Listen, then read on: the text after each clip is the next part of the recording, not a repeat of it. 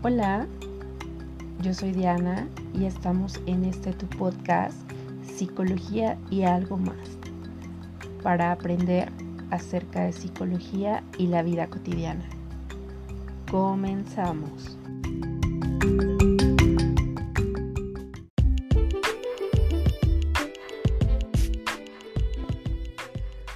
Hola, ya estamos de nuevo en tu podcast. En el episodio anterior estuvimos hablando acerca del el duelo por muerte por COVID-19. El día de hoy estaremos hablando acerca de algunos consejos que nos pueden ayudar a mitigar el duelo y enfrentarlo en estos tiempos de pandemia por COVID-19. Y bueno, eh, alguno de nuestros seguidores nos decía, bueno, yo quisiera saber tu opinión acerca del tema y yo quisiera comentarles que cada duelo es único cada duelo lleva su propio tiempo. No hay alguna especificidad en cuanto a que tenga que ser un determinado tiempo. Si hay algunos autores que establecen que un duelo se puede sobrellevar más o menos en un periodo de seis meses a uno o dos años. Después de este tiempo, si la persona continúa con algunos eh, pues signos o síntomas eh, de manifestación del duelo, pues es importante buscar la ayuda profesional, ya sea un acompañamiento tanatológico o algún tratamiento psicológico que permita o que te permita de alguna manera ir realizando este vaciado de emociones, este cúmulo de emociones que, que se van presentando frente a una pérdida y bueno, más ahora en estos tiempos de pandemia donde pues todos los rituales que hacíamos para despedir a nuestro ser querido han cambiado.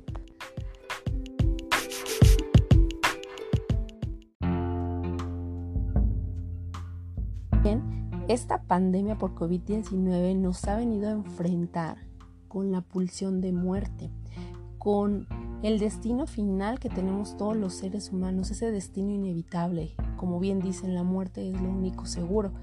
Y nos ha hecho repensar también, pues en nuestra propia muerte, nos ha hecho repensar en la importancia de los vínculos, en, nuestra vida, la importancia de disfrutar, de conectarnos con el disfrutar, la importancia del autocuidado, no solo de la salud física, sino también de la salud mental.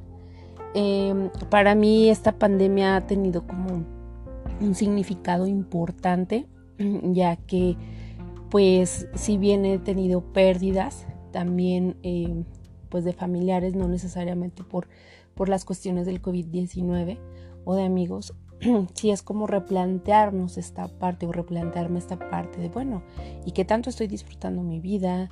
¿Qué tanto estoy aprovechando cada situación, cada momento? ¿Qué tanto expreso mis emociones?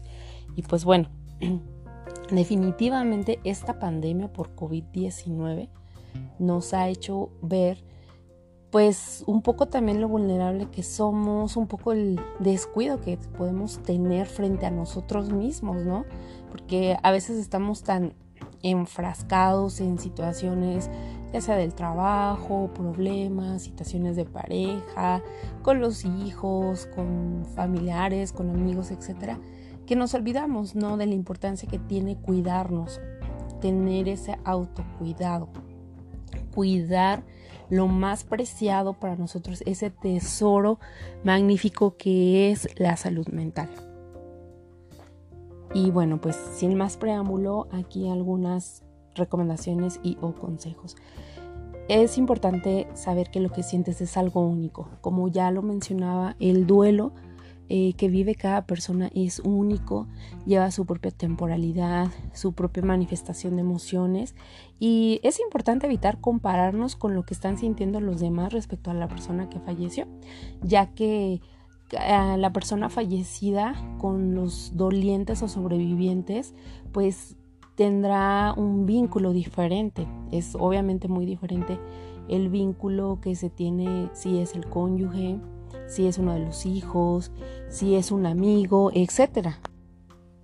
Por ello es importante que las emociones que vamos sintiendo no las reprimas, es importante aceptarlas porque lo que sientes es totalmente válido. eh, si hay enojo, si hay tristeza, si hay confusión, es importante inclusive nombrar la emoción, saber cómo definirla, si es, si es tristeza, si es melancolía, si es confusión, si es ira, si es enojo, y después de escribir esa emoción y entender que eso que estoy sintiendo es algo pues importante sentirlo porque es parte de mi proceso de duelo. Por eso no hay que reprimirlo. Hay que tratar de buscar maneras saludables de cómo expresarlo, cómo expresar ese dolor que estamos sintiendo. en algunas sesiones de acompañamiento tanatológico que he realizado, algunos de los dolientes expresan eh, la pérdida de su ser querido como un dolor muy profundo que les desgarra el alma, como un dolor que aparentemente nunca se va a ir y una tristeza que posiblemente no encuentran cómo mitigarla.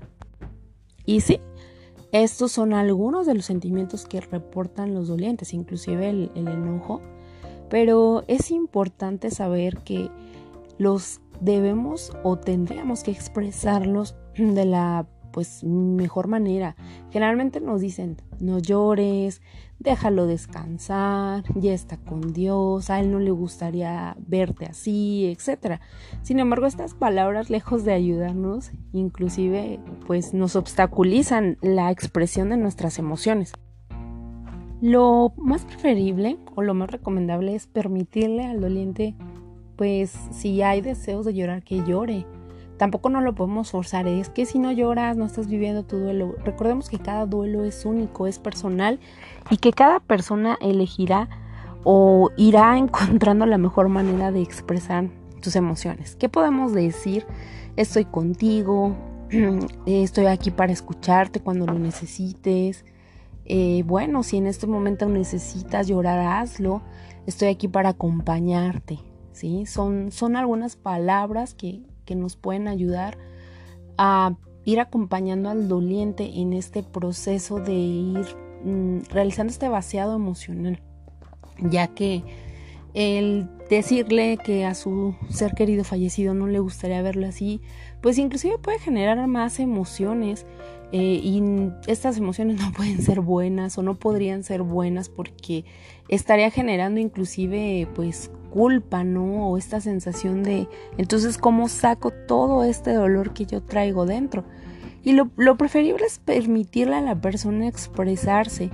Hay personas que eh, les gusta, o bueno, no tanto que les guste, más bien es como que expresan eh, cuáles fueron los momentos que vivieron con la persona o inclusive cómo fueron los últimos días eh, que estuvieron conviviendo con, la, con las personas con su ser querido fallecido. Entonces, em, es importante dentro de nuestro primer eh, consejo de que lo que sientes es algo único, en efecto, eh, que es importante que no lo reprimas, claro, y sobre todo que lo aceptes.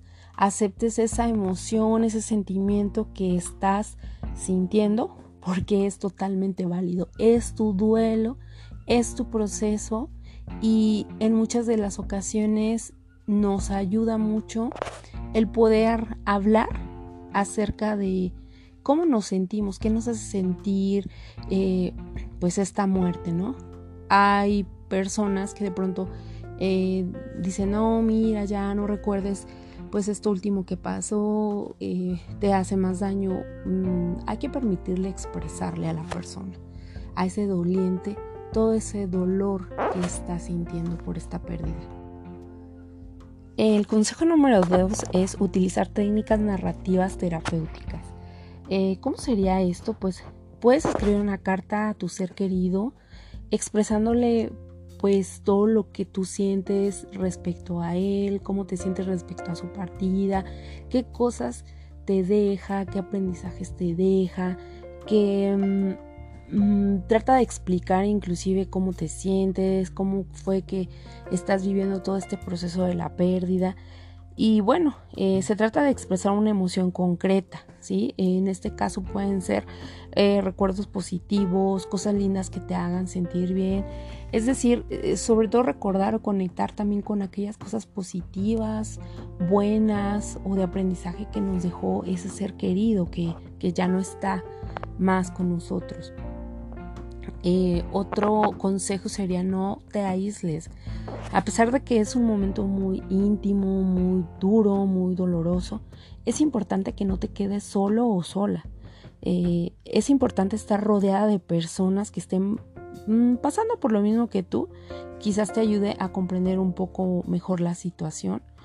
Em, pero también es importante que a veces nos encontramos acompañados porque esto nos permite desahogarnos o hablar con esta otra persona cerca de nuestro ser querido o simple y sencillamente sentir que tenemos ese apoyo, mm, esa buscar esas redes de apoyo con las que contamos que nos van a ser como de mucha ayuda, de mucha utilidad.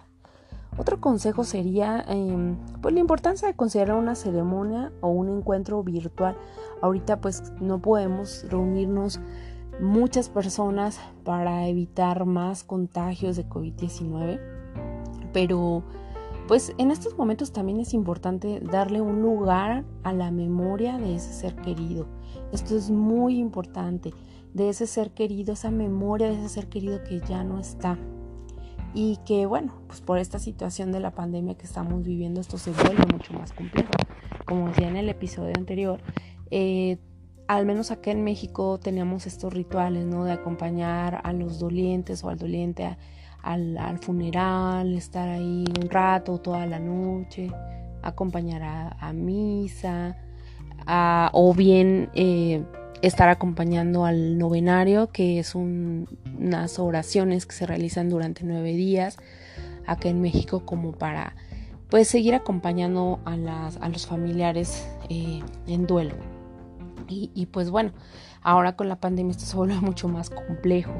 Yo recuerdo que de pues eh, estos dos familiares que han fallecido hemos estado rezando este novenario por medio de la plataforma Zoom o Google Meet, eh, todas estas plataformas que si bien de manera virtual nos permiten acercarnos a nuestros familiares o, a estas personas dolientes, em, para que ellos se sientan acompañados en este proceso, mm, bueno, eh, lo ideal pues sería en presencial, ¿no? Pero pues ahora nos estamos adaptando a estas nuevas modalidades y es importante entender que de alguna manera, aunque sea en este momento de manera virtual, rezar esos novenarios o estar viendo la transmisión en vivo de, la ceremonia religiosa, de, de las cenizas o del cuerpo presente, es una forma en que los dolientes también se sienten acompañados. Mm, también podemos hacer una reunión virtual con las personas queridas que tienes o que están pasando por, por lo mismo que tú, es decir, por una pérdida y bueno, que cada uno lleve algo importante para ustedes. Puede ser un dibujo, una frase, un objeto o algo que los te conecte o los conecte profundamente y emocionalmente con, con ese ser querido que ya falleció. Se puede hacer un pequeño ritual donde cada uno tenga un espacio para decir lo que siente y lo pueda compartir de una manera como más amena, ¿no?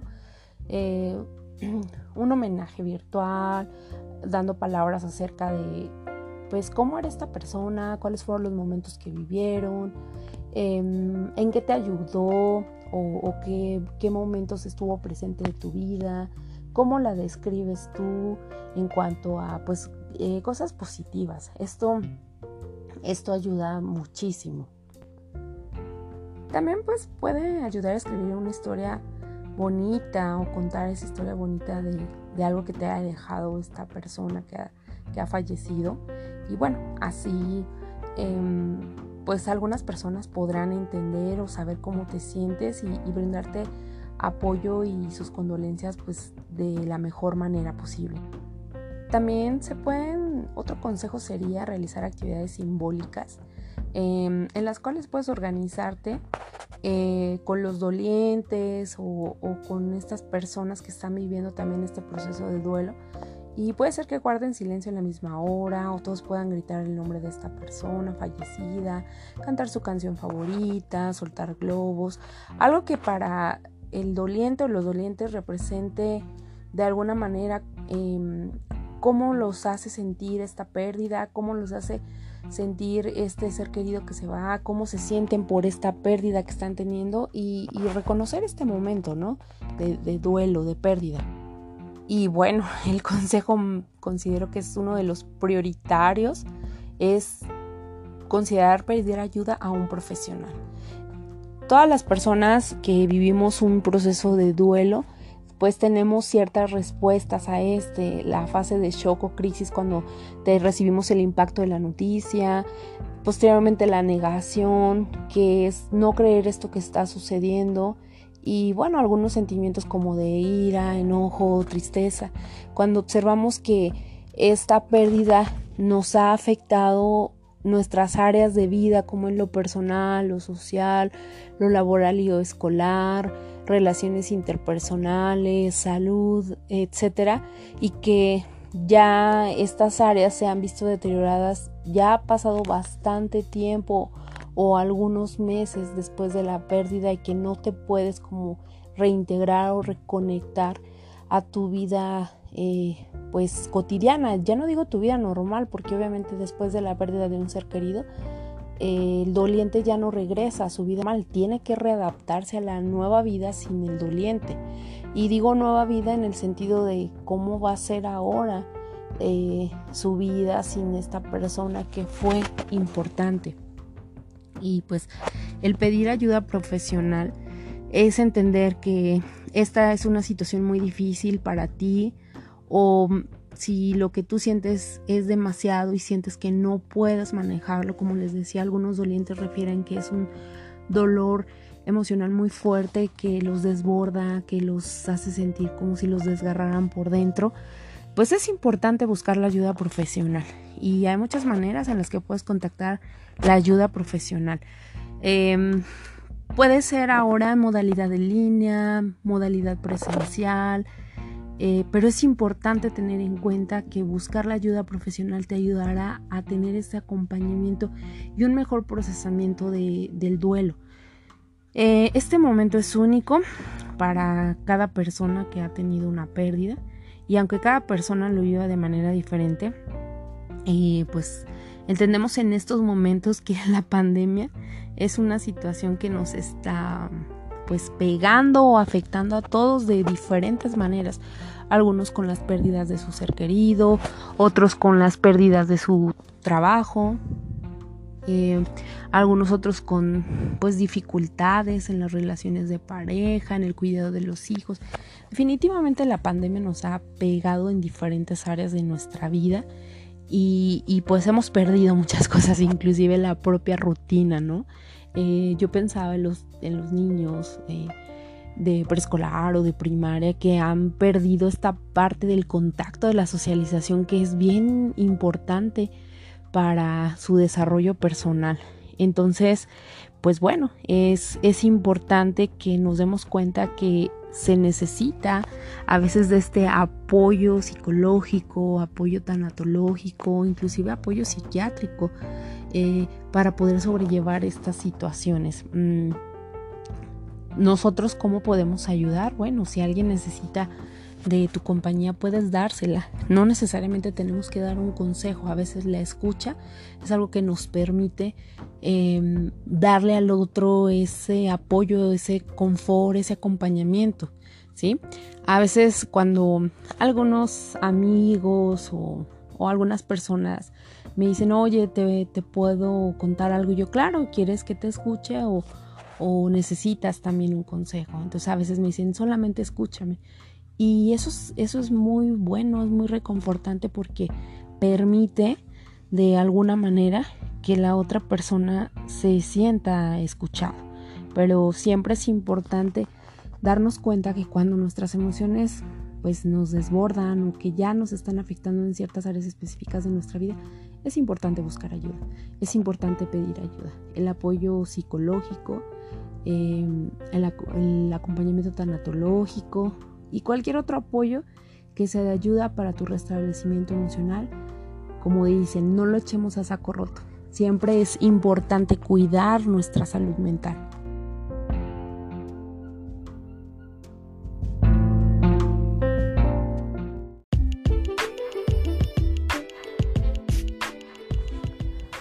Bueno, el tomarse el tiempo para sentir eh, es importante dejar que fluyan nuestras emociones. Eh, pueden ser desagradables, pero son beneficiosas eh, expresarlas porque nos ayudan a transitar por los momentos difíciles y si las evitamos antes o después, pues volverán a aparecer y prolongar el dolor. Es importante permitirnos sentir la angustia. Es beneficioso encontrar algunos momentos de tranquilidad en los que estemos a solas, sin distracciones, escribir sobre nuestra experiencia y reflexionar. Escribir además nos ayuda a conectarnos y a no sentirnos tan en soledad. Si bien tenemos muchos recuerdos, sentimientos, esperanzas, sueños, historias, intuiciones, reacciones y preguntas que quieren salir y ocupar su lugar. Y bueno, la palabra escrita puede servir para expresarlos. Esto lo mencionaba Elizabeth Kubler-Ross. ¿Y cómo podemos tomarnos el tiempo para sentir? Bueno, podemos por medio de la escritura, como ya lo había mencionado, necesitamos solamente lápiz y papel, buscar un lugar tranquilo y escribir sobre lo que está pasando y sobre cómo te estás sintiendo. Es importante escribir en primera persona, sin hacer juicios y centrándote sobre todo en tus emociones. No va a tener que ser una obra de arte, pero lo que sí se pretende es el desahogo emocional por medio de la escritura. Em, este ejercicio de escribir también te puede ayudar a resolver cuestiones que han quedado pendientes o puede servir para poder comunicarte de una forma simbólica con tu ser querido fallecido, eh, con el que ahora físicamente no puedes estar en contacto, pero eh, pues es una forma que inicialmente nos pudiera ayudar a contarle pues cómo, cómo te va, cómo lo añoras, ¿sí? Eh, esta carta o esta escritura que tú hagas, mm, pues también puede ser una visita de qué no puedes hacer, ya que bueno, las cartas nos, nos reconfortan y a menudo pues nos sobrevienen. Eh, otra estrategia a trabajar sería el llorar. ¿Sí? Llorar. Llorar es una buena manera de afrontar el estrés y la pena. Eh, es importante saber que las lágrimas contienen hormonas del estrés. Y cuando lloramos estamos liberando estas hormonas, reduciendo el estrés y produciendo un estado sedante y antidepresivo y lo mejor de todo, sin efectos secundarios. Por ello, pues es importante que te des permiso para llorar. Otra estrategia a implementar es reducir el nivel de ansiedad. Sí, el miedo y la ansiedad son respuestas normales de nuestro cuerpo y que por lo general tanto el miedo como la ansiedad nos resultan útiles, ya que nos ayudan a enfrentarnos a verdaderos peligros y bueno, a numerosas situaciones de la vida diaria en forma eficaz. Pero eh, si esta respuesta es excesiva, obviamente puede resultar perjudicial. Eh, ¿Qué podemos hacer para reducir la ansiedad? Bueno, una respiración diafragmática. Esta ha sido una técnica muy utilizada desde la antigüedad y pues bueno, nos puede ayudar a controlar la ansiedad. ¿Cómo practicar la respiración diafragmática? Bueno, el paso uno sería aprenderla. Eh, podemos empezar poniendo la mano en el pecho y otra sobre el estómago y asegurarnos de que llevas el aire a la parte de abajo de tus pulmones sin mover el pecho. Al tomar el aire lentamente, lo llevas hacia abajo, hinchando un poco tu estómago o barriga y sin mover el pecho. Retienes un poco el aire en esa posición y luego sueltas el aire lentamente, hundiendo un poco el estómago y barriga sin mover el pecho. Procura mantenerte relajado o relajada y relajarte un poco más al soltar el aire. Luego será aprender a hacer más lenta la respiración.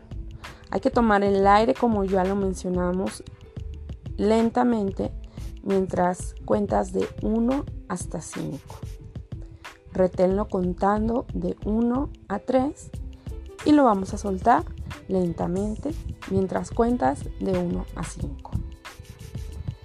O bien algún un ejercicio muy sencillo que de pronto me gusta aplicar en algunos pacientes es simple y sencillamente inhalo en 4 segundos, detengo 4 segundos y exhalo en 6 segundos. Esto lo podemos hacer 5 repeticiones y luego conectarnos con algún recuerdo positivo de nuestro ser querido que ya no está.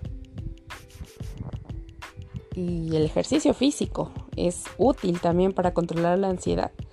Em, ahorita por la pandemia no podemos practicarlo en los gimnasios o en los parques, pero sí podemos practicarlo en casa.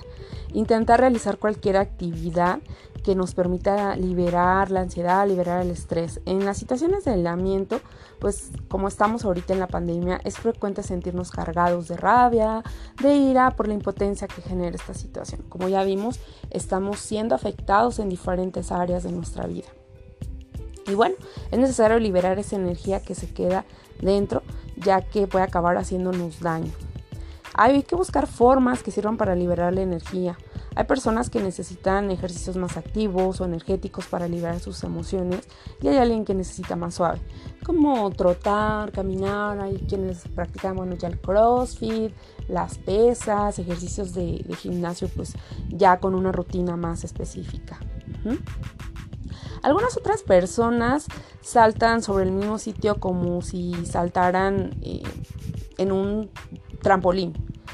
Eh, o bien comienzan a golpear un cojín, ponen música, bailan y descargan lo que sienten. Y bueno, hacen tareas del hogar, ven tutoriales en YouTube eh, de diferentes cosas, cocina, aprender manualidades, mecánica, etc. Y bueno, hay quienes prefieren hacer yoga. Y hay que explorar la forma que más te ayude a descargarte del exceso de energía. Otra estrategia súper importante es manejar los pensamientos desagradables. Sí, cuando nos vienen a la cabeza pensamientos desagradables, intentaremos manejar estos pensamientos y no adelantarnos a las posibles consecuencias que imaginamos. Es decir, evitar las distorsiones cognitivas. Lo que nos decimos y cómo nos lo decimos influye mucho en nuestro estado de ánimo. Em, es conveniente dejar fluir nuestros pensamientos y si estos se resisten, podemos utilizar una técnica para hacerlos más manejables y pues distanciarnos un poquito de ellos. ¿Cómo sería esta técnica de manejar los pensamientos desagradables? Bueno, paso 1, reconocer el pensamiento que estás teniendo. El paso 2, puedes expresarlo de otra forma menos dañina para ti. Un ejemplo, estoy pensando que no podré seguir adelante después de la pérdida. Es importante que entendamos que pensar no es lo mismo que ser o estar. Entonces, cuando decimos estoy pensando que no podré con la pérdida, ¿qué tal si lo sustituimos por en este momento esta pérdida me está generando estas emociones, enojo, tristeza, confusión, pero va a pasar. Otros ejemplos pudieran ser estoy triste y lo podemos sustituir por estoy pensando que estoy triste. Estoy solo o sola y se puede sustituir por estoy pensando que me siento sola o solo. Y bueno, pues normalmente a veces las personas intentan no pensar y entonces aparece el pensamiento desagradable con más fuerza y más veces. Y bueno, este es el efecto paradójico de no querer pensar. Entonces, pensar en no pensar ya es pensar.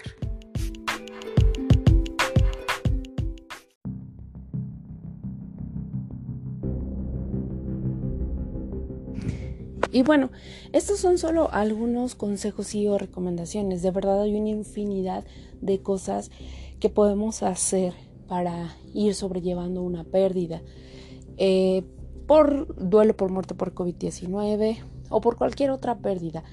Es importante entender que cuando perdemos un ser querido es un dolor que en los primeros momentos, un dolor emocional que en los primeros momentos sentimos que no se va a ir, que nunca va a desaparecer y es como si cayéramos en el fondo del mar y cada vez cayéramos más y más y más y nosotros ni siquiera hiciéramos el esfuerzo por salir o por nadar para ir a la superficie. Eh, eso solo es una forma simbólica de cómo expresar eh, cómo puede llegar a sentirse una persona que está en duelo. Y bueno, posteriormente esto va a pasar y la persona aprenderá a ir sobrellevando esta pérdida. Si bien es un dolor que va a estar ahí el resto de sus vidas, mm, por lo importante que fue esta persona, podrá aprender a sobrellevarlo. Y ese dolor va a estar, pero poco a poco irá eh, teniendo una intensidad mucho menor y permitirá al doliente ir readaptándose a su vida. Es importante que si observamos que un familiar o un amigo o un ser querido ha sufrido una pérdida y está en proceso de duelo y vemos que hay esta dificultad para expresar emociones o para readaptarse a la vida ahora sin el ser querido, es importante que pidamos o le, le, pidamos la autorización de buscarle ayuda o de sugerirle que busque ayuda para evitar un duelo complicado, un duelo no resuelto. Eh, ya que, bueno, ¿cómo podemos les, les, diré como algunas pistas que nos van a permitir cómo, cómo saber que una persona no ha resuelto un duelo. Bueno, lo primero, la pista número uno sería que una vez que esta persona doliente, eh, ya sea que esté siendo entrevistada por el psicólogo, por el tanatólogo inclusive por algún familiar que esté platicando con ella, eh, no puede hablar del fallecido sin experimentar un dolor intenso y reciente, como si ocurriera o si hubiese ocurrido ese mismo día, y aun cuando ya haya pasado tiempo. Cuando algún acontecimiento relativamente poco importante desencadena una intensa reacción emocional, esa será la pista número dos. La pista número tres es que sus pláticas generalmente aparecen temas de pérdidas. Em, en la pista 4 es que la persona que ha sufrido una pérdida no quiere desprenderse de las posesiones materiales que pertenecían al fallecido. Otra pista, la número 5, sería que la persona está comenzando a desarrollar síntomas físicos como los que experimentaba antes de, como experimentaba el fallecido antes de la muerte. La pista número 6, em, a aquellas personas que hacen cambios radicales en su estilo de vida después de una muerte o evitan a sus amigos, miembros de la familia u actividades asociadas con el fallecido. Esto nos da un indicio de que es un duelo no resuelto. Otra pista, la número 7, sería que presenta una marcada culpa persistente, baja autoestima y bueno, o también la persona puede experimentar una falsa euforia después de la muerte de, su ser querido y esto pues también es un indicador de un duelo no resuelto o un duelo complicado. Mm, la pista número 8 sería una compulsión a imitar a la persona muerta, ¿sí? Em, esto tiene que ver con la necesidad de compensar la pérdida identificándose con el fallecido. La pista número 9 de un duelo complicado o no resuelto es que em, aunque se pueden estimular los impulsos destructivos a través de muchas situaciones, el duelo no puede ser resuelto eh, y puede ser una de ellas, es decir, que empieza a tener conductas autodestructivas o conductas impulsivas con el afán de lastimarse es otra pista de un duelo complicado o no resuelto. La pista número 10, una tristeza inexplicable que se produce en cierto momento de cada año, puede ser eh, vacaciones, aniversarios, todas aquellas fechas como simbólicas o representativas en las que se recuerde al ser fallecido, al ser querido fallecido. Los cumpleaños, inclusive el día del fallecimiento, Mm, aniversarios, como ya lo mencionaba. La pista número 11, eh, tener una fobia respecto a la enfermedad o la muerte, que muchas veces se relaciona con la enfermedad específica que padeció el fallecido. Esto lo estamos hablando, bueno, en cuestión de pacientes que pueden ser diagnosticados como terminales por una enfermedad terminal, como el cáncer. Em, la pista número 12 es que se deben conocer las circunstancias que rodean a la muerte y bueno, hay que preguntarles a los dolientes siempre cómo fue para ellos aquel momento. Y, bueno, estas son solo unas pistas que nos hablan acerca de cómo un duelo no resuelto o, un duelo complicado puede dificultar que la persona transite por cada, cada momento de su duelo. Había autores que nos señalan que más que etapas se viven como tareas a realizar en el duelo. Un ejemplo de ello es William Gordon, quien habla de las tareas del duelo, que nos dice que una es aceptar la realidad de la pérdida, la tarea número dos es trabajar las emociones y el dolor de la pérdida, la tarea número tres es adaptarse a un medio en el que el fallecido está ausente y la tarea número cuatro es recolocar emocionalmente al fallecido y continuar viviendo. Y bueno, pues para terminar nuestro episodio, eh, ¿cuándo es importante pedir ayuda tras la muerte de un ser querido? Bueno, cuando la persona continúa, en este caso, bueno, doliente, eh, continúa sintiéndose paralizada y vacía unos meses después de la muerte de su ser querido, cuando la persona no puede dormir o sufre pesadillas persistentes, cuando siente que no puede soportar los sentimientos intensos o sensaciones físicas como agotamiento, confusión, ansiedad, pánico y tensión crónica cuando el doliente se siente abrumado o abrumada por los pensamientos y sentimientos como la ira, la culpa, el rechazo, que han sobrevenido por la muerte de su ser querido.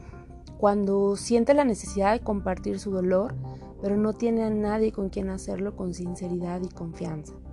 Cuando se mantiene constantemente activa, es decir, realizando muchas actividades, para no sentir nada en cuanto a la situación de la pérdida eh, un ejemplo sería trabajar más horas de lo que comúnmente lo hacía o enfocarse en hacer mucho deporte y, estar ocupada la mayor parte del día, por ejemplo, haciendo deporte o haciendo alguna actividad que la mantenga o lo mantenga ocupado. Eh, constatar que ha estado pues bebiendo, consumiendo drogas o consumiendo medicamentos en forma excesiva, como pastillas para dormir, pastillas para la ansiedad, siempre y cuando pues estas eh, ya sea que hayan sido bajo prescripción médica por cierto tiempo o bien que la persona las esté consumiendo por sí misma. Y bueno, también eh, cuando el doliente se da cuenta de que se, está preocupando o está pensando en su propia muerte cómo sería la vida sin él, qué pasaría si él ya no está, etc. Y bueno, cuando tiene miedo porque las personas que le rodean son vulnerables y no pueden hacer nada para aliviar el dolor. Y bueno, este tema es muy amplio, pero en este episodio eh, algo que quisiera compartirles es de que pues para quienes están sufriendo en este momento una pérdida, o quienes la han sufrido en meses anteriores o inclusive en años atrás. La mejor forma de honrar a ese ser querido que ya no está con nosotros es con los recuerdos, con las cosas que nos dejó como aprendizajes, conocimientos y bueno, es que ese ser querido fue tan importante que es tan valioso recordarle y preservarlo en nuestra memoria.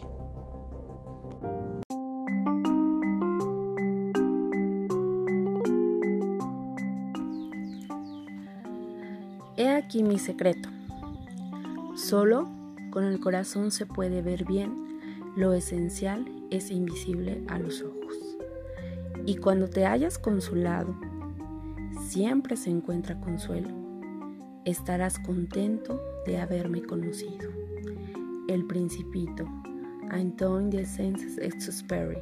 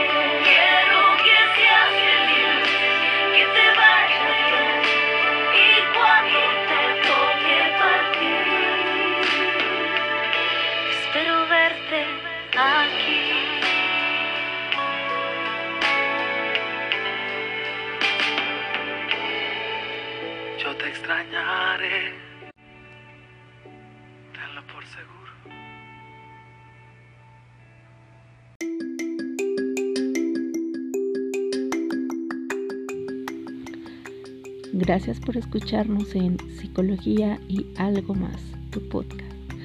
Deja tus preguntas y comentarios y estaremos respondiendo así como tus sugerencias. Hasta la próxima.